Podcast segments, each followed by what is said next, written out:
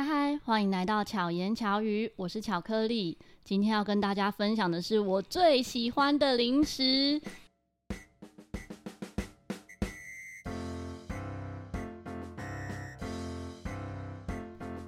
大家如果有追踪我的粉砖 IG，或者是发了我个人的 FB 的话呢，可能常会看到我 po 文分享我爱吃的零食，然后常有朋友说。啊，你这是这是在帮他们夜配吗？我说完全不是，真的就是我日常爱吃的，然后所以就一直分享，是平常买来吃，然后就拍个照这样。那百分之八十以上都是我现在要介绍的这一家朋友，他生他们家，呃，应该算是代理的产品。然后这位朋友呢，也是我认识应该有二十年吧，有二十年吗？超过了。对，超过二十年的好朋友，让我们欢迎陈明正。嗨，大家好，我是陈明正。我很少叫他陈明正，因为我们认识呢是在素艺。嗯，素艺以前叫素食小馆，然后后来是叫全球素食网。那时候我们都是素艺的志工，嗯、他的昵称叫做向右转。然后我说，哎、欸，因为我们都私下都叫他向右转，然后他叫我 Sweet，这样都是网络上的昵称。然后我说，哎、欸。那这样子，我们节目上要介绍什么？他说叫陈明正好了，不然向右转人家会觉得很奇怪。那是花名。对，真的，呃，明正 突然叫明正，感觉怪怪的。好，我们要习惯哈。明正介绍一下自己的这个公司。好，我们公司是陆贞有限公司。嗯、那一开始做这个工作的时候，是因为有家人在泰国，然后，嗯、然后。常带一些好吃的泰国东西回来吃，嗯、素食的部分。嗯，那后来就觉得说，哎、欸，台湾也没有人做这一块，嗯、我们就来做这个泰国素食的零食。零食，那一开始就是海苔，哦、因为我们家一开始之前是在家，哎、欸，菜市场卖菜，嗯、哦，那就把这个海苔成箱成箱进，然后就在哪卖？就在菜市场卖，场卖对，跟着菜，跟着青菜一起卖。嗯，那后来卖卖觉得。客人也很喜欢，我们自己也很喜欢，就干脆来看看，打走走其他的通路，哦、不要自己卖这样，嗯、然后就做了这个生意。所以一开始就是卖海苔，有一只大家应该知道叫小浣熊烤海苔，小浣熊海苔是我最爱吃的海苔，没有之一。对，这个海苔。就是大片的，嗯，然后全台湾一开始只有包寿司用这么大片的海苔，对，而且寿司用的海苔也不一样，不一样，不一样。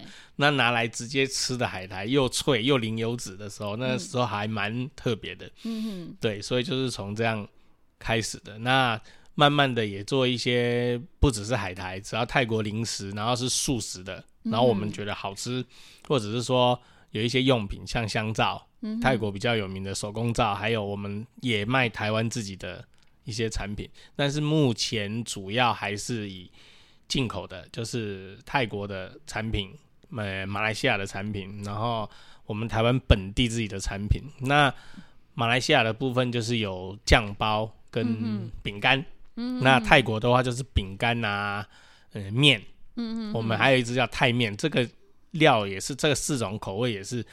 泰国独特的素食口味，对，对，而且我有朋友就是很常去泰国玩。嗯然后有一次他来我家，我煮泰面给他吃之后，他说这超道地的。嗯、对，因为这个东西就是我们真的在泰国吃，然后也很就特别讲究要原汁原味，还有它里面的香料。对，只能在泰国生产，嗯、因为那个香料如果在台湾生产的时候，它味道其实又不一样了。就像是因为香料来源不同吗？香料一样，但是因为种植的关系不同。如果种在台湾这个纬度跟种在泰国的纬度跟，它味道就不。对，它味道会不一样。其实蛮多。食材是这样的，对，只要换了纬度、换了温度的地方种，它哎、欸，它种出来的东西就比较内行的人就会发现它不一样。嗯、那我们也是坚持要这样，所以只能在泰国生产。嗯，到台湾虽然也有一样的料，但是做出来就是不一样。我记得有一年我去马来西亚，然后那时候吃到马来西亚当地那个拉萨，我觉得很好吃。对，拉萨米，我就觉得很好吃，所以他们当地的朋友啊，就是把那个酱包啊。就带回来让我们吃，再回到台湾再要煮的时候，就觉得奇怪，味道就是不一样。嗯，酱料都一样哦，嗯，可是酱料打开觉得很臭，嗯、就是跟在当地可能因为香料不同。对，然后泰国那边也有的时候它的椰浆不同哦，对，它的配料也不同，或者是它另外加的辣椒也不同。嗯嗯嗯，对，就是觉得真的很多食物是在当地料理之后。它的那个味道才能够完整呈现。对，没错，没错。对，当初泰面在生产的过程，我们也算有参与试吃。哦，对对对对对。所以可以知道说那一阵子。没有没有，我们只会吃而已，就会知道那时候其实你的准备很辛苦哎。嗯，蛮长一段时间的，一直在试各种味道。对对对。而且成本很高。对，然后。台湾人的口味跟泰国其实还是有差别的。嗯、你你虽然想要原汁原味，可是迫于无奈，因为你要来这个地方卖，嗯、你又得调整成对调整成台湾的口味。可是我们又不想让那个原汁原味失去的太多，所以就会在那边不断的拉扯，不断的那个。所以这一支商品来台湾卖也是真的是辛苦，真的是花了很多的心血。嗯、你们这样筹备有多久？嗯、有没有一年呢、啊？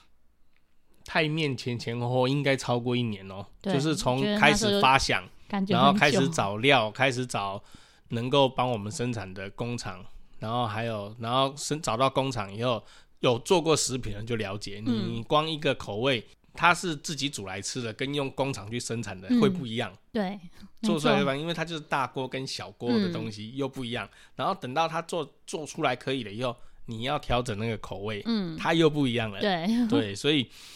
然后这个泰泰面是因为它的东西又特别，嗯，之前也没有这样做的经验，嗯，泰国本地也没有这个经验，因为他们泰国这个东西很多人都会煮，嗯嗯，各个泰国的厨师都会煮，他们没有人把它做成产品化，没有人把它规格化，嗯，所以光要找到这个东西来生产，又花了一个时间，对他们来讲算是居家的，对他们来讲就好像我们台湾像什么。包肉粽，嗯嗯，嗯，每个阿嬷都会包，对对，可是对。每一家口味都不一样，每每一家口味不一样，那有没有大家都说好吃？哎、欸，也每个都说好吃，嗯然后这个我们台像我们做的红咖喱、绿咖喱，嗯、呃，冻腌就是泰式酸奶，然后一个打包，都是都是在他们那边，就是每个厨师都会煮，嗯，对，所以每个口味也不一样嘛，对，每个口味也不一样，嗯、然后你要找到那个大家会觉得说啊，对。这个一吃就是大家都会觉得说哇，就是泰国味，嗯、就是泰味，嗯的感觉的东西。很不容易。你当然对你光光那个过程，其实现在想起来，能够把这支产品做出来，我到现在也觉得，我觉得蛮神奇的，还可以把它规格化。我们算很边缘的，知道一点点就已经觉得太了不起了，就是那个过程很辛苦。然后除了这之外，连面条，面条也是找了很多家，对找到适合的，对。面条也是找了很多家，后来找到呃面条的部分，我们就在台湾做。因为说真的，那个米粉那种系列的在泰国是不错，可是面的部分，因为他们没有吃那个面的习惯，那我们台湾变成相反了。我们台湾的人喜欢吃面条这样的面，所以我们面就在台湾做。那酱包呢，就是原汁原味从泰国做好，包好进来，再跟我们台湾自己本地的面配合在一起，就形成这个商品这样。所以也是花一些时间去找。对，刚刚讲到零食系列啊，嗯嗯哦，今天特别呢，请明正带来这个就是所有的产品的 DM。我真的没有一次能够完整的讲完它有什么东西。就像如果有有 follow 过我 po 文的话，可能会注意到我发过，也有可能分享过泰面，然后分享过那个吉祥包，嗯嗯，然后罐头，然后也有分享过。嗯，各种的零食，像刚刚讲小浣熊海苔，还有最常说的麦卡多、嗯、薯 条，对，麦卡多薯条。除此之外，还有其他的种类。嗯，对，这等一下我们再分享。我们先讲麦卡多，嗯、因为这是我最喜欢的。嗯、在去年的时候，应该说在哦，我前面节目其实有讲过，在我办音乐会的时候，那一次呢，真的是明正有赞助。那一次音乐会，那一次是你赞助嘛？对不对？对，对他赞助了，我忘记多少箱了。所以每一个入场的听众，就观众呢，都会有一包麦卡多薯条，嗯、因为我就非常喜欢。然后那一次，就明正就很阿莎力说：“好，我就赞助每个人入场都有一包薯条。”后来我结婚的时候，我就订也是订麦卡多薯条，别人桌上是喜糖，我桌上是麦卡多薯条。因为老板娘爱吃，对，因为我自己也很爱吃，所以没有啦。结婚就不是老板娘了啦，结婚是新娘。就是因为我自己很爱吃，所以就强迫大家 要接受。可是真的，我周遭吃过的人也都很喜欢。嗯、对，薯条的部分也是一个很。很特别的商品，嗯，在台湾大概也是第一支，对，好像也只有你们是做这样吗？对，大概目前市场上，目前市场上类似的多也也有出来了，嗯，可是当初那时候大概就是我们，你们是第一个，对，我们是第一个做这种泰式的，嗯，泰式零食界的薯条，嗯，欸，又有别于日式的，对，又有别于台式的，嗯，然后也有别于这个。呃，传统素食店像麦当劳啊、嗯、肯德基的薯条不一样，另外一种系列的，嗯嗯，然后以饼干的方式来呈现，这个也很特别，这个喜欢吃的人也很多，对，对。真的，就而且价格也不高，对。然后最好笑的是，真的平常啊，可能我家里面就会一定会有囤货。现在因为调整饮食之后，我零食真的吃的比较少，真的有比较少。然后以前的话呢，是随时家里都是一箱一箱的零食，嗯嗯嗯，所以朋友来就随时都有零食吃。即使是这样哦，有时候去到像那个高速公路的休息站，嗯嗯嗯，看到的时候还是想买来吃，就会觉得哎、欸，但是我现在想吃啊，所以就买了。我才刚刚才在跟明正分享，前几天我跟我弟啊去一家餐厅吃饭。然后那餐厅就是素食的餐厅的外面是有卖场，卖场呢就有卖那个哦，有一个叫培根的培根饼干，对，培根饼干、嗯、也是麦卡多系列的培根饼干。那我弟 他就拿了那一包，我说这个我们家就有哎、欸，他说可是我现在想吃啊，我说哦好吧好吧你拿。然后明正就讲到说他女儿，对，你来分享一下你女儿，我女儿也是也是去高速公路的休息站，呃、对。然后两个地方都发生过。您刚说的那个永和的那个餐厅的卖场也发生过一样的事情，就是看到就把自己家的产品买回来。我就跟他说：“这个爸爸在卖的。”他说：“没关系啦，买一包啦。”为什么？因为他想吃。对，所以也是蛮特别。你们家有放零食吗？我们家有啊。有很多吗？是那种随时都可以拿的吗？对，随时都可以拿。但是我们家的零食可能因为可能小孩子天天吃，他也受不了，嗯、所以我们家的零食可能就是也是有别人家的，嗯嗯，但是还是以我们家的为大宗的，因为食品啊，嗯嗯，做从食品的从业人员总是有集齐品哦，对、欸，总是有被退货的，有的在卖场摆的比较久了，或者是。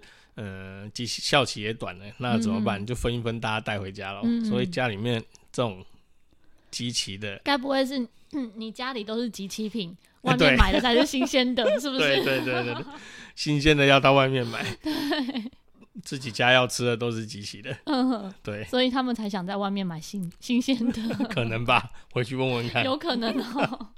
对。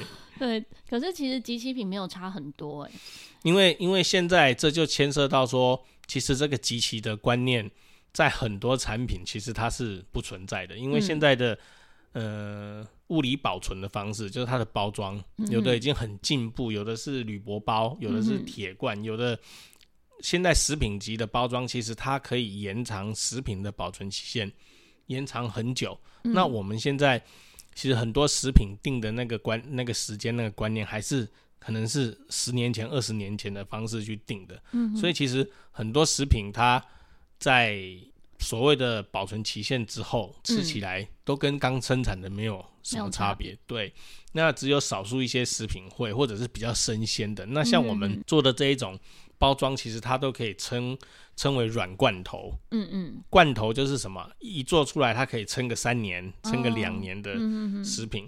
那现在很多食品它都是用铝箔袋，对，不透光。第一个它不透光，第二个它保鲜的效果就很好。所以很多国家它现在已经不太去订那个，除非是生鲜的，就是很快，像牛奶这种十四天七天的东西，很多东西它可能就不做保存期限。这样的标示，它可能写赏味期，但是你过了赏味期，它还是可以吃，就有一点像古时候我们的阿公阿嬷那个时代，它把东西密封罐对，或者是东西有没有坏，不是看日期，东西有没有坏是，对，看它有没有变质，哦、有没有有变质，我们才觉得啊，它坏掉了。嗯、如果没有变质，没有像没有超油埃，嗯，没有油耗味的话，我们都会说啊，这东西就还能吃。嗯、然后没有没有变质，没有发霉，没有油耗味，我们就继续吃这样。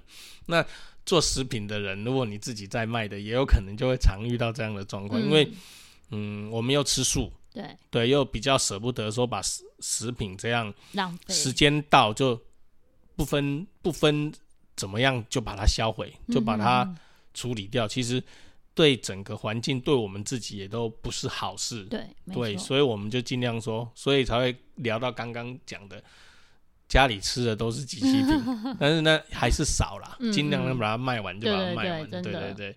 对，之前疫情会有影响吗？疫情的时候，像我们这个行业哦，嗯、有做网络的，对，网络上贩售的，或者是其实第一波疫情那时候大家都还不错，嗯嗯，如果大家会一直对，就是第一第一波疫情刚起来的那第一波，嗯，最明显，嗯、呃，大家生意都很好，柴米油盐，对，因为大家会囤货，然后再来就又恢复原来了，嗯、因为大家发现说，哎、欸，台湾这个。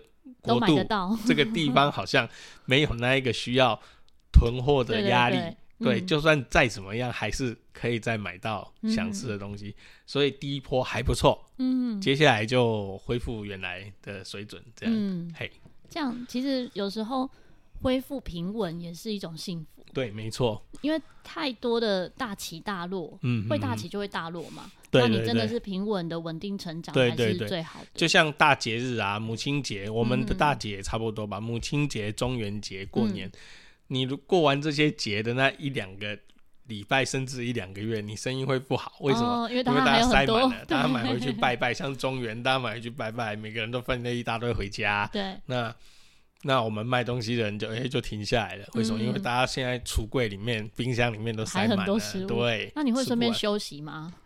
也不行呢、欸，还是会有要出货的。对啊，还是要出货啊，还是因为现在的通路是全方面的。嗯，嗯，你通路上没有要出货，这个网购也要出货。嗯，对、哦，还有卖场。对，还有卖场也要出货，然后甚至有一些客人他也是直接跟你买。那刚讲那是大情形，那也有小状况是他他第一次吃到，他可能假日的隔天他又要跟你买，因为他第一次吃到，可能老板送他的，嗯，或者是去哪个宫庙。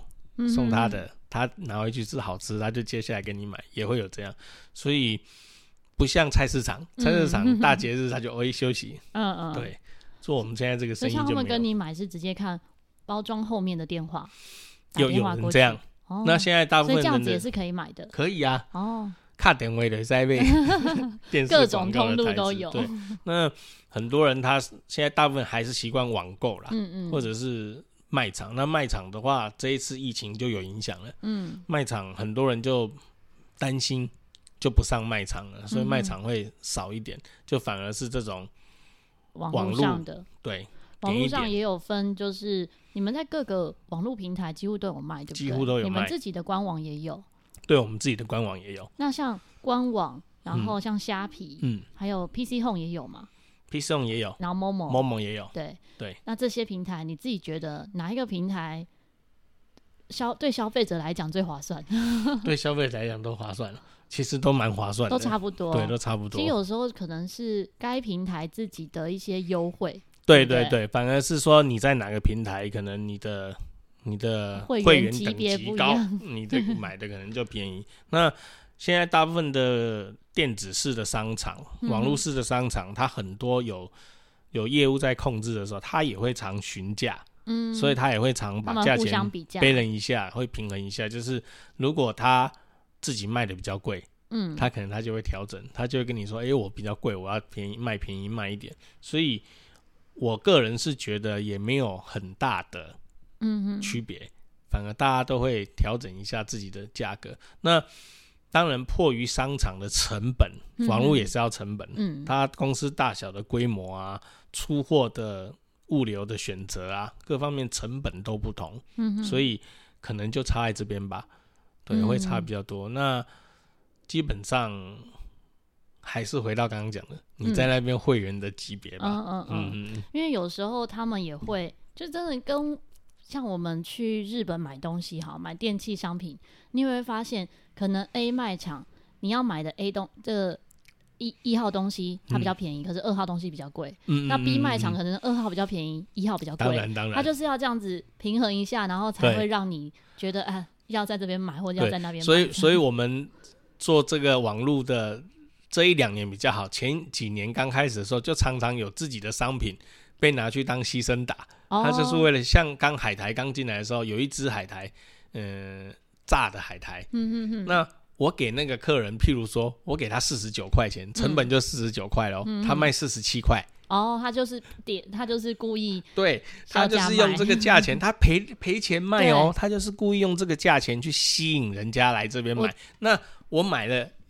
譬如你讲的一号商品的时候，嗯、我就顺便买了二号，可是其实它二利润就在二号。对对对，对对对，所以就是这样。嗯，那我是觉得无可厚非啦，因为有的时候网络就是两个字方便。嗯，对。对你，你既然得了这个方便，那某些地方会贵多一点或便宜，其实也还好啦，嗯、因为至少方便。尤其现在疫情这么严重，嗯，你东西送到家里，送到。便利商店让你拿，其实也很方便，方便对，然后也安心一点，就拿到货的时候喷一喷就好了。嗯、对，真的，对，就不用担心说去外面啊这样。对，我现在真的也很少到卖场买东西，嗯，因为还要排队什么。但疫情过后真的是少很多，嗯、大家的那种购物方式也改变很多，对，改变了。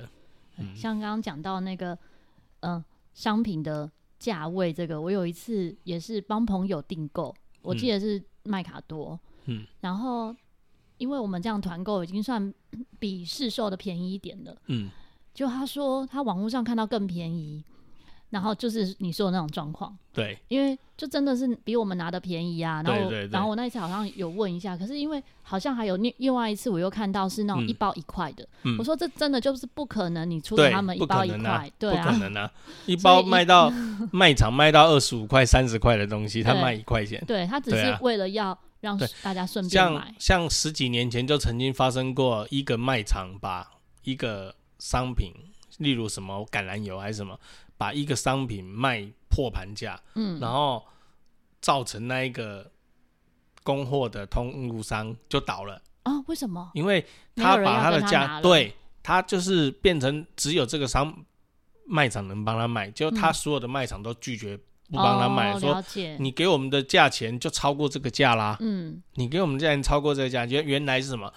那个原来的那个销价竞争的那个商场，把它拿来当。当耍楼给，嗯嗯，对，拿来当牺牲打，嗯哼，那他拿来当牺牲打的时候，就会造成这样的情况。其实乐器产业也是这样。对啊，你好，你也做过生意就知道。对啊，就突然给你一个东西卖一个赔钱的价钱，对，但是消费者当然很开心啊。对，他买得到。你不管卖多少，消费者都认为你有赚。对对对，对，就像最近在帮朋友卖专辑，或者是像那个有时候。真的有时候帮人家代购东西，嗯，有些人就会认为你一定赚很多，没错。可是真的，我们会帮忙的，就是真的熟悉、信任我们的人，是，他就知道我们是就是因为喜欢这个东西，所以跟大家分享。没错，没错。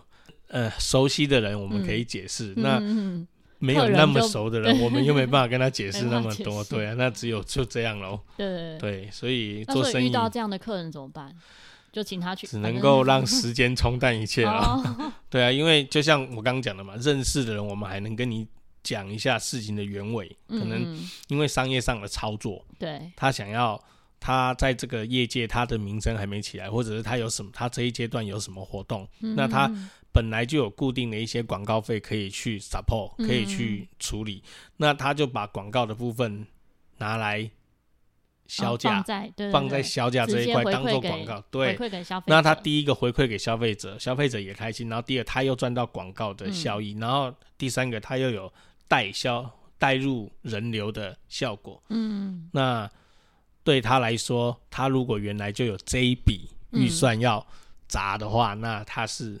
OK 的，嗯，那我们没有的时候，就像你那时候卖乐器一样，你没你没有突然遇到这样的事情，嗯，那很多就会哇惨了，嗯哼哼，那比较不稳的，他就直接怎么样，那就打包了，嗯，对啊。除了麦卡多以外啊，还有麦卡呃天妇罗海苔，就是炸海苔。哦、我个人很爱。对，这真的超爱。其实我更爱以前还有另外一个海苔，也是炸的，就是薄薄一片的那种。一条一条的。不，嗯、呃，对，一条一条薄片的。嘿。对啊，后来就没有出了。碰红包的那个。对。那个东西现在还有一些厂商在做。我知道。对，但是那个东西就是，就没有。对，因为我们家的那个海苔就是，后来我们发现它太油了。哦。对，它的百，它的。百分之五十是油脂，对它，它，它甚至可以，如果抓一把在手上，可以掐出油来，直接把那个油掐出来。对，但是其实它的油，很多海苔都是偏油的，像日式海苔、韩式海苔，嗯、那个可以直接也是超油的，对，可以直接点火当火种。海苔你要是找不到火种，露营的时候，对对对，你找不到火种，你找一包那种炸那个称通称炸海苔，嗯嗯，那。日式、韩式，它会叫哦盐烧海苔，哦、对，对，对，对，有一些叫盐烧海苔。那他们就是有一种做法，就是说它做好以后，它最后还要再喷一次麻油，哦，为了提味，哦，它会喷一次麻油。那那个麻油是直接喷上去的，可是也因为也因为喷一次麻油，嗯、像我记得之前去韩国表演的时候，一定都会带海苔回来。嗯、对，那个如果啊没有在那个就不能够放久。对，就会有那个臭油埃的味道。对，而且而且有的常常发生的问题是，你箱子回到台湾哦，已经漏油了。对，箱子外面可以看到油哦，那种东西。那那我们之前卖的那个海苔，我刚讲的那个海苔，其实一开始我们最开始就是卖那个海苔，嗯、在我们的烤海苔大片之前还没，嗯、但是没有卖起来，因为那个东西大家还不习惯。其实大家也喜欢，但是健康方面真的是真的那个钠高、油高。会考量这个哦，都已经要吃零食，还考量这个，这就是很大的问题啊！但是其实我们台湾人还是偏向说好吃最重要。嗯，那那个就是，所以是你们自己的考量，觉得它不够健康才不卖的吗？嗯，也换厂商也有关系哦。对，然后第第二个就是它会，它有的时候会漏油。嗯，然后就像你刚刚讲的。油耗味，嗯嗯，它可能比较容易有，对，比较容易，因为海上运输嘛，对，整柜的运输，那个在海上它就是晒晒太阳，嗯哼，它晒了从那边到这边，夯不啷当晒了一个月，嗯，那晒了一个月温度都很高，它就容易从泰国到这里要一个月，呃，越来越快了，以前船一个月，后来缩短二十天，再十几天，现在船。是因为他们要跑很多地方，所以才第一个就是跳跳港口。他从泰国来，他一定不会直接来台北，除非这一船的货柜都来台北，来基隆港或是高雄港，不然的话，他就是说沿路靠港，先靠越南，再靠香港，再靠高雄，再靠台北，这样沿路一直上来。嗯嗯，对，他会这样子上来，货轮都是这样跑。对，然后他他在海上，他又没有。住在房子里，他住在柜子里，那柜子好热啊！嗯，对，就会有这个问题。了解，希望之后还有机会。希望希望。不过零食类真的超多的啦，海苔类的话就有小浣熊烤海苔、天妇罗海苔，还有小浣熊的海苔卷。对，海苔卷就是比较类似像烤海苔，可是是卷起来。对，我真的觉得这支商品超浪费的。这支商品哈，本来没有。嗯，烤海苔跟海苔卷在台湾，在全世界都是我们第一家先卖，不是台湾。像那个大片的烤海苔，对，那个时候泰国研发出这样的商品的时候，嗯，第一个卖的地方不是泰国，是台湾，就是由我们陆贞卖的这一支商品。因为那个啊，只要不小心压到，它就变碎片。对，然后海苔卷也是，海苔卷后来也是。生产海苔片的工厂，嗯、他就把它突发奇想，看到人家卷卷蛋卷，他就也把它卷成一只蛋卷，然后卖给我们。嗯、我们说好好慢慢看。嗯，所以那个那个小朋友很喜欢，对，小朋友超喜欢。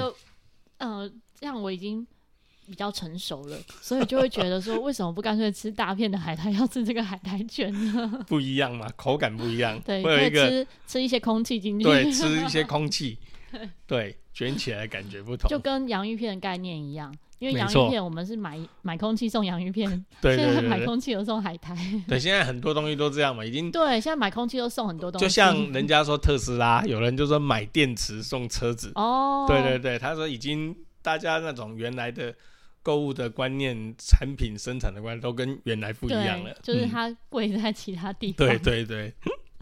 然后也有比较健康的，像如果呃早期前两年啊，因为疫情之后，我真的就几乎都在家里面，就是影片授课啊这些。嗯、可是两年前呢，在外面实体授课的时候，真的很长没有时间吃饭。嗯、这时候我就会在身上带几支藜麦千层棒。对，藜麦千层棒就是算是你们商品里面少数健康的吧？啊、算是健康一点的藜麦。然后你是上课带在身上，嗯、我是爬山会带着。哦，对，像我我个人已经比较会爬山了。我现在的会爬山，就是因为我在搜救队。嗯，我如果会爬山，就是因为有山难，哦、我才会去爬山。那我去爬山的时候，我就是身上也是一样，就带这个藜麦千层棒，嗯、然后塞着，然后万一肚子空空觉得饿的时候，就吃一只，嗯，体力就来了。所以这一只是真的还蛮不错。对，而且吃一只真的就止饿了。对，马上就止饿，不用不太需要说什么吃好几只，就真的很饿才会吃好。没错没错，你就吃一只。那如果比从比较健康的观念来讲，你吃一只如果还会饿的话，其实你等。一下下，嗯嗯，因为它没有十到十五分钟，对它的，或者喝个水，对，它就马它的眼脑就会被通知说啊，它吃东西了，不要再不要再肚子饿了，吃慢一点很重要，对，吃慢一点，对，吃慢一点，对，像这个不，这这个就台湾的，哦，这是台湾，这是台湾的，对，那台湾的还有什么？台湾的还有坚果的部分，坚果类都台湾的，对。坚果类也真的做坚果类很，其实坚果类原来的产地它是都是国外的，因为像这种什么腰果啊，哦。嗯、这个核桃啊，这个在台湾几乎是种不出来，嗯，很难种出来，所以我们坚果在台湾几乎没有生产，嗯、我们没有生产什么坚果，那这就是台进进来以后在台湾在北对在台湾处理进来都是生豆。我最爱吃的坚果类就是综合米果，对，那个就一半一半的，它就是零食加上米果，那个也不错，那个很多师傅喜欢，嗯，而且因为小包装，对对对，方便，是那种身上随时随时带个，没错，跟泥麦棒一样我。我之前买都不是买那个，不是买那个小包，我是直接一次买五十包跟一百包，这是内行的买的，外面没有这样卖。外面只有七包装的，我记得对你那时候小包是七包嘛，就是哎上一波的那个没有标准的是七包，标准七包。对，我上一波的那个团购团购好运箱里面就有这个，然后我才拿到原来它的包装是这样啊，因为我以前都是直接买五十小包、一百小包。哦，对对对对对，就 觉得这样比较方便，嗯，就是分分享啊，或者是自己在包包里面也比较方便。这个也是特制的，像。这个一般外面都讲叫飞机米果，哦、对对对，对大家都讲叫飞机米果，因为它是就是空姐在飞机上给你发一包的那种，嗯嗯里面有坚果啊，有有那个脆果子啊，嗯、然后有一些那个日式的饼干，对，混成一包这样。那这个我们也是特别要求把它等级做的很高，所以这个、嗯、这个真的不错吃，对，是真的好吃，嗯，对，因为我也吃过不同家的。飞机米果，嗯、有些很雷，对，有些在在机场上也会吃到很雷的，在在在飞机上也也曾经吃过很雷的，像有有有一有几家喜欢放枸杞，哦，那我还没吃过。枸杞，那有些有些人就喜欢，其实它很好，嗯。嗯但是有些人他就很受不了，像小朋友就会受不了，但是其实那个东西也不错，对，对。很像葡萄干呐、啊，葡萄干对，但是枸杞干，我说的不好是它的那个。坚果有的会软软的，它不是脆的，所以这就是做生意的那个美感。感觉上，其他又感觉很新鲜，嗯，所以它是不是有些新鲜，有些不新鲜？对，它它的问题就是出在说，坚果这种东西，我刚有讲嘛，在台湾完全是进口的，嗯、那进口它会分年份，嗯哼，今年进口跟去年进口的，那今年在卖的就是卖今年进口，对不对？可是。嗯有一些进口商的去年的货没卖掉哦，对，那他去年货没卖掉怎么办？他就便宜卖。嗯哼，那便宜卖的时候呢，台湾人又没有真的很认真的吃坚果。其实坚果它不是一个烤的酥酥的，它就是个好产品。可是台湾的人都喜欢吃酥的。嗯，那很多厂商他以五折、三折甚至两折的价格去买到一样的货，嗯，是去年的，他把它烤的酥酥的哦，然后让你吃，然后。不懂吃的人，嗯，对坚果不内行的人，他又会觉得说，哎，好吃啊，嗯嗯，实际上它的营养都烤不见了，嗯，它的那些好的油都被烤掉了。坚果有好，那我们要怎么看怎么样的坚果？其实就是看厂商。嗯哼，一般最简单的就是看厂商，你相信相信这个厂商，他提供你的品质。那第二个就是说，你吃的坚果不能烤得太酥，嗯。烤的太酥的坚果，有点像我们小时候去喝喜酒吃的那个腰果，它都炸得很酥，有没有？对对对。其实好吃，但是其实营养都流失掉了。坚果它的那个里面的那个原食品食物原来的那一个口感要有，不是整个坚果是酥的，那那一定不好。嗯，那就表示说它的营养已经消失掉了。嗯，所以我们吃这些坚果类的产品的时候，还是要去吃它原来的那个。果肉，嗯，嗯，那个坚果的果肉的那个脆感，而不是吃炸过的脆感。哦、它表面的。对，那当然软掉就是一定不行的。软、掉有可能也也是两个原因，第一个品质不好，第二个有可能是它的包装漏气了，嗯，它的包装已经受潮了，嗯、那也会。这很难免，很难避免。但是如果说整批都这样，那就不太对。嗯嗯嗯嗯，因为坚果真的超多种类，还有坚果塔，对，然后跟黄豆粉。好，这个就是我没有那么熟悉的商。我今天有带一包来给你喝，好、哦，因为那个现在算很健康的，真的，应该是我们家现在目前最健康的，因为它是纯纯黄豆，它完全就是黄豆，对，然后全豆，然后生产的这一家厂商在在泰国非常有名望，嗯、是名望非常高的一家工厂，嗯、所以它品质是 OK 的。嗯，然后它有百分之四十的蛋白质，适合你喝，这个一定适合你喝。它它喝了以后补充蛋白，我们吃素的人补充蛋白的部分相当的重要。嗯嗯，相当的优质，可以好好来喝。那零食的部分呢？又回到零食哦。零食的部分呢，刚刚讲麦卡多的薯条之外，麦卡多还有另外一个系列是麦卡多巧薯。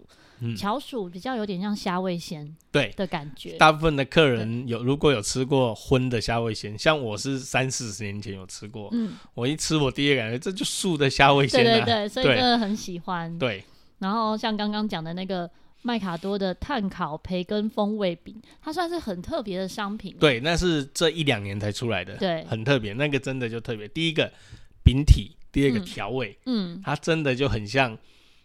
培根的感觉，对，就有培根的感觉。然后它的形状也做很像培根，对。所以有些呃吃素的朋友还会再三确认说：“这真的是素的吗？” 对对对对对，我们卖的时候有这个问题，来保证一定是素的。对，而且好吃，好吃。然后还有一个很比较辣的，就是牛魔王的玉米点心，对，它比较像是金牛角的形状。对，这一只就马来西亚的。对，可它做的比较。刚提到都是泰国或台湾的，这一只就是马来西亚的。哦，对。我记得其实以前还有马来西亚其他的零食，是不是？之前还有印度的脆脆条，对对对，对那个已已经好几年没卖了。我们公司已经十几年了嘛，那是我们公司属于比较前期的产品。嗯，那后期呢就没卖。第也是一样，就是那时候的，因为是进口品，它的包装的方式，它的那个保存，对保存比较有问题。现在再来回来找这个商品，可能就会好一点了。嗯、那那时候就是容易油耗味哦，对。然后那时候我我的印象很深刻，我卖那些泰印度的食品，那种脆脆条，最有趣的就是我去那个。工业区卖，嗯，就我的客人都是印度人，哦、他们就是来台湾的工程师，很很熟悉。然后有一个就是我的第一最印象深刻，就是有一个印度人，他来，他也我也跟他没办法沟通，嗯、他讲英文，我英文又不好，嗯，然后他吃了一口以后，他眼睛一亮，他就跑走了。嗯、我想说是发生什么事，嗯，然后他就带了一群人，全部都是印度 印度哥哥都来了。就大家吃吃到这样，有的人都快掉眼泪，说，然后就偷就又去拉了个台湾人来做翻译。他说他们自己都想哭了，说他们家乡的味道。后来半年都没吃到，我才发现说哦，原来我卖的人才发现，原来我卖的东西是印度人在吃的。嗯嗯，对，那个也很特别，那个有机会的话也很好吃，因为那个香料，那个香料那个做法，那个生产完全就是印度规格，嗯，给印度人吃的规格。那我个人也很爱吃，那是我。少数几个我也我也特别已经没有做的产品，我特别怀念的，对啊，很有趣。之后希望有机会再吃到。对，然后一个就是脆咖喱，脆咖喱算比较硬一点的，有点像是那叫什么玉米脆片。有人说像多利多汁，对，有点像多利多汁，但比多利多汁再厚一点。但是因为多利多汁出来的时候我已经吃素了，所以我也没吃过多利多滋。多利多汁有一款是素的哦，就是我没注意到，我只有一次吃过，而且是在哪里吃到？你知道吗？在兰屿。哎，啊，不对，不是兰屿，是澎呃，是澎湖，对，在外岛，澎湖的是七美哦，七美，澎湖的七美的 Seven Eleven，然后它有。就出现一包黄色，然后七美有 Seven Eleven，对，然后然后那边有一包黄色的，我才去回来而已，我都没发现。啊对啊，我才今年今年才去澎湖，嗯，对对，今年去澎湖，哎、欸，他有七美港口前面有一个，哦、因为我就不小心在那边关岛四天呐、啊，我们遇到台风，所以我们在七美就玩的很透彻。哦，那 然后所以就一直跑 Seven Eleven，就买了很多包的。哦，他有写素食吗？对，他有写素食。哎呦。就真的只有那个，然后在其他地方都没有买过，所以这很少见。七美限定款，没有没有，不是台湾一定有啦，只是好像很，因为它是原味嘛。要买来吃吃看，因为那个就刚讲的那个脆咖喱，它就是一直有客人跟我们说，它就是多利多汁的感觉。嗯，但是我又没吃过，因为脆咖喱比较有调味，多利多汁的话，我们能吃的口味其实都是原味。哦，好，对，或者是咸味，好像那个什么。Costco 也有卖大包装，脆咖喱跟牛魔王就是都是马来西亚哦，对他们都是在马来西亚做的。还有几个我没有吃过哎、欸，我发现生机手作品我没有吃过。哦，那个台湾的饼干，它就是苏打饼哦，就苏打饼，就苏打饼哦，然后也是做成小包装的，这个东西也是方便，就是它一包里面两三片，三三到四片苏打饼，然后也是抓一把放在身上，嗯嗯，想吃就可以吃。算方便，然后香蕉脆片这个就就真的很多人喜欢。香蕉脆片，对，对。这个也是很独，蛮算是蛮独家的，嗯，特别的，别人没有在做这样的商品，嗯，那它就是真的香蕉去做的，它是真的香蕉，对，真的香蕉。哦，我以为它是类似像饼干那种感觉，没有没有，它真的香蕉。对，这个这个真做成像饼干，对对对，香蕉做的像饼干，因为他们香蕉太多了。哦，对，对，这样子生产也很聪明哎。对，因为做的很好吃。现在其实以前都说台湾的东西好吃，现在其实东南亚像泰国啊、马来西亚，他们东西都不输我们的，尤其是饼干。嗯嗯，饼干的部分在马来西亚生产已经，马来西亚也算是世界有名的饼干工厂了，都在马来西亚。我记得有，就是真的也是十几二十年前去 马来西亚的时候，那时候在马来西亚的卖场。就看到很多饼干类型，嗯、然后因为马来西亚那边吃素的朋友就说，哎、欸，就告诉我们哪些是素的。嗯嗯，它其实是素的，可是它包装上没有写，嗯、因为它不像台湾，不像台湾会标示。对，像泰国就会写斋。嗯嗯。对，那马来西亚有一些会写斋，但是他们大部分因为他们穆斯林多，嗯，回教徒多，所以他们大部分标示是以清真的那个标示多。对，嗯、那清蒸不见得我们可以吃，嗯，对，因为清蒸的只是不吃猪肉，猪肉对，嗯、其他的肉他们有可能吃，嗯嗯嗯。但是我们台湾有些朋友他在台湾那个清真的朋友、穆斯林的朋友，他就吃素了，嗯，嗯，嗯，他就干脆吃素，因为我们台湾猪肉太多了，比较方便，对，他吃素他就保证不会吃到那个对。猪肉。然后像，而且在那里。呃，应该说在国外啊，在说虽然东南亚很多素食很方便，嗯，可是我们其实看不出来。对，可是，在台湾真的很方便，就是全部都是标示很清楚。对，就是而且不同的素食类别，对，也都标示。像去日本都只能用猜的，对，就是要翻译或者请朋友帮忙看。对，然后还有一个最特别的就是果汁，嗯，我有一段时间其实有喝那种叫做。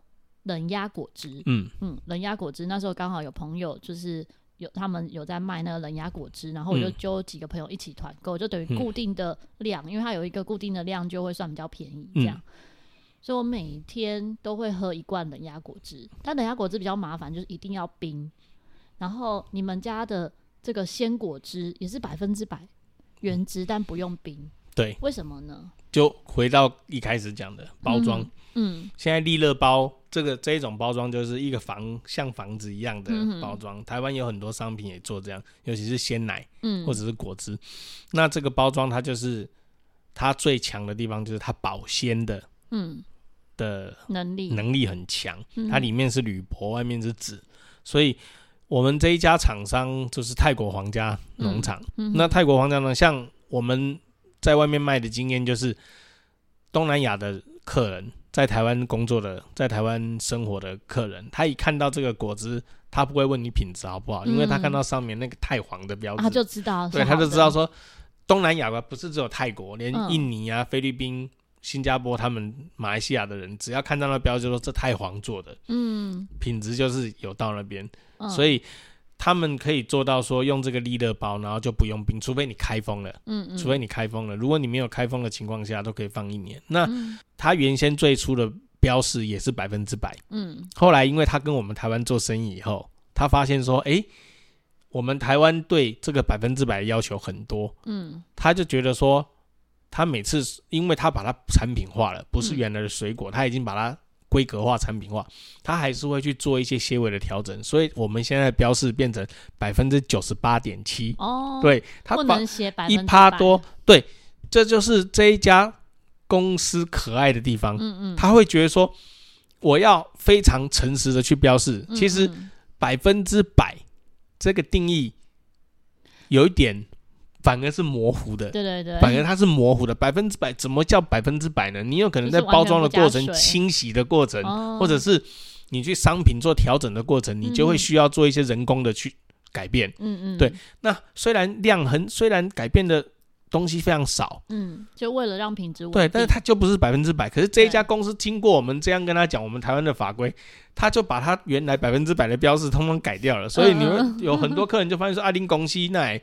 这样的标示，什么是百分之九十八点几？为什么不写 百分之百？大家都写百分之百啊！我们就这家公司，它诚实的地方。那太皇它是一个跟这一家公司的渊源跟台湾是很深的，因为一开始泰国的水果没那么甜，没那么好吃。那那时候就老太皇的时代的时候，它跟台湾的关系很好。然后那时候也是呃，台湾正初期的时候，嗯有农技团，嗯，然后那时候有很多的。呃，这个中国的军人到了台北，嗯、然后有一阵就种鸦片。我们知道，就是那个什么亚细亚的孤儿，那个、嗯嗯、他就他就在那边种这些鸦片。然后泰国政府这老太皇就希望他们不要再种鸦片，就是就辅导他们种水果。嗯，结果种出来水果不好吃。嗯、然后太皇就跟台湾政府讲：“这都你的人哦，嗯、你派人来教他们种好吃的水果好不好？”嗯、台湾就说好，台湾就派人过去教他们养蜜蜂。嗯嗯，教他们。种草莓，教他们种芒果，嗯、教他们种荔枝，种一些泰适合泰国环境又好吃又可以好吃的，然后种的不好吃，台湾的农技团去帮他改变。所以现在台湾其实泰国那边很多的农业技术都源自于台湾技术。对，哦、所以这一家泰国皇家农场，他在那边跟他契做的很多。农夫、嗯、那些技术都是延续延续于数十年前台湾过去的农技团下来的技术，哦、所以这些水果跟台湾的渊源也是蛮深的，所以会是我们习惯的口味。对，会是我们习惯的口味。对，因为我上次喝到，我也觉得很惊艳。我就觉得只是不是冰的，就是说不是冰在冰箱的，所以就会知道说它并不是像那种新鲜果汁，我们认为的。一般认为的有期限、短期限的新鲜果汁，对它，它因为可是喝起来觉得是差不多的。对它的保存方式不一样，然后它不是浓缩还原，嗯，它就是真的果汁做好以后就装起来了，嗯、不像我们有很多的果汁，市售其实蛮多果汁，对对对，它有它还蛮诚实跟你标志说它是浓缩还原。对，那浓缩还还原的时候。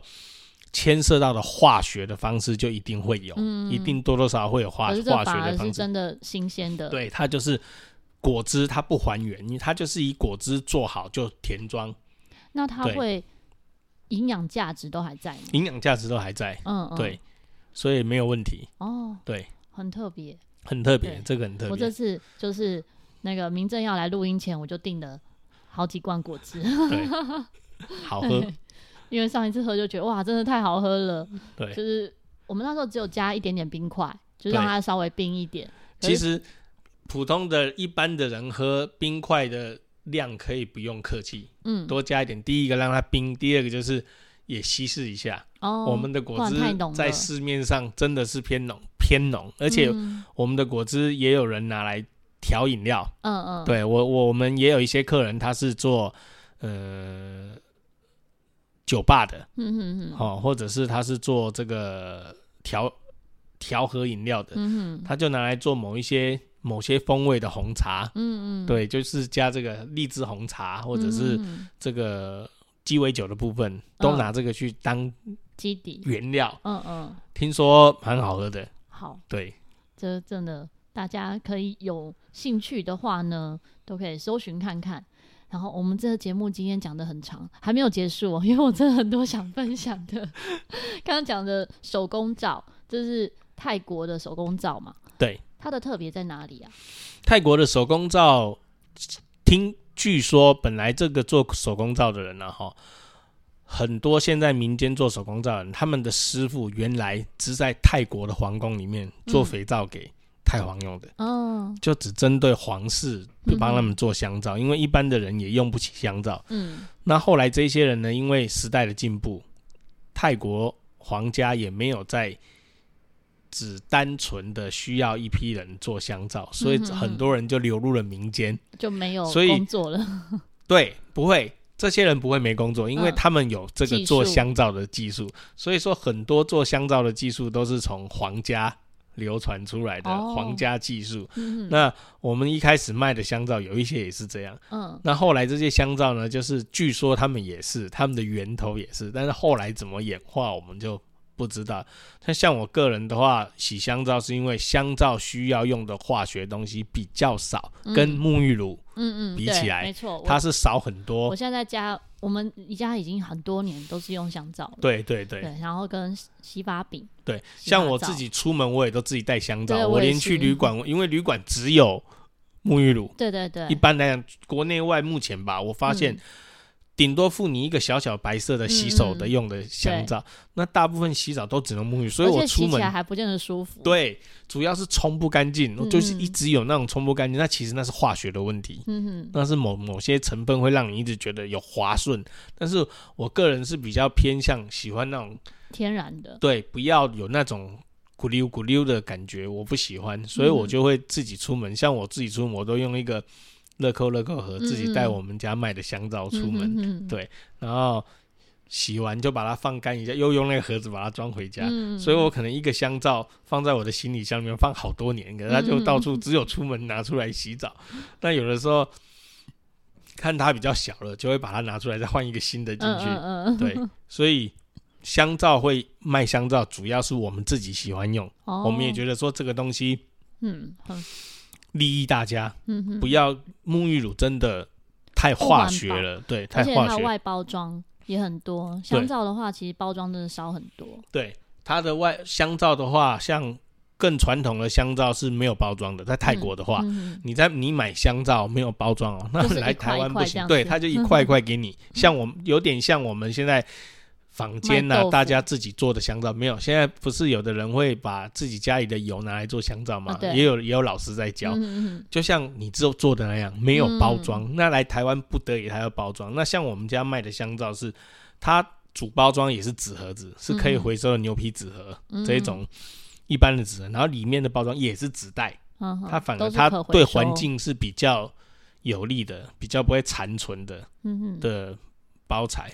那对我们人来讲，就像我讲，你也不用接触那么多化学的香皂、肥皂、香皂这种东西，其实它是比较原始的原料就可以做出来的。嗯，有油那个我不是我是不懂啊，不过我知道它是用很天然的、很可分解的。嗯，那像沐浴乳，我个人就已经好几年没洗了哦，一二十年了，一二十年。我自从接以前还有，自从我做这个工作，然后接触了手工皂以后。就是都用手工皂，对，我就我就发现这手工皂是太好洗了，嗯、太好洗了，我就不想再用沐浴，没办法回头了。现在去去日本啊，去国家，然后用那个沐浴露，我都觉得一直搓，觉得搓不干净，后来都要找那种菜瓜布的东西再刷，再刷一刷，才觉得自己有把那个刷掉沐浴露刷掉。对，嗯嗯，今天真的很开心，可以听到这么多商品背后的故事。这算是我自己的私心呐、啊，因为就真的非常喜欢陆贞里面的所有产品，虽然我不是每一样都有使用跟品尝，好像我刚刚也很诚实，某些我就是没有吃过。没有问题，我会让你吃到。哦，还有罐头，我们没有分享到，但没关系，今天时间节目真的太长了，希望之后还有机会，我们可以来一集巧言巧语，我们聊聊有的没的。好，没问题。因为明正也非常能聊，他可以说是精通上知天文下知地理。对，我们修车出身的，什么都能聊。对，刚刚也没聊到，没讲到说他原本我认识他的时候，他是修摩托车的。修机车，开机车行，对，开机车行，开脚踏车店，对，然后转变到现在变成算是我本来说是那种零食界龙头，他他非常谦虚说不是不是，我说对我来讲是龙头，真的对我来讲，如果我要能够，我如果所有的记账啊都有都能够这样搜寻算下来的话，我买零食量最大绝对你们家，啊、不好意思，然后朋友都说，常看到我在分享你们家的零食，就说这是你有入股哦。我说我也希望我有入股啊。好，如果呢，听众朋友有喜欢陆贞或好奇陆贞的商品的话呢，我会把陆贞的官网放在资讯栏里面，那大家可以直接从官网上面看到相关的资讯。那如果想要团购什么样的商品的话，我其实真的很少在做团购。虽然有时候我们会有一些朋友们说，哎、老师，老师，朋友或学生 就说，老师你要不要买什么什么，然后请我开团。然后就真的，我开团都是十分钟就结团了，因为我自己可能就买一堆，就是，就是，真是太感谢你了，十分钟就达标了，所以我很少像之前有几样商品，就是呃其他达人系列的朋友，他们的商品然后是有那种折扣码的，那种比较长期的，我就可能有放在我的那个传送门的连结。里面大家可以看得到，嗯，可是其他像这种常态性有的商品呢，而且是我自己就常常在团购，不需要等团。你有想买什么也可以问我，也可以直接跟陆贞公司购买，或者是你自己也可以直接团购。好，希望明正跟巧克力可以陪伴大家巧妙克服生活中的压力。我个人觉得。最容易克服压力的就是吃零食。那我们下一集再见，大家拜拜。拜拜。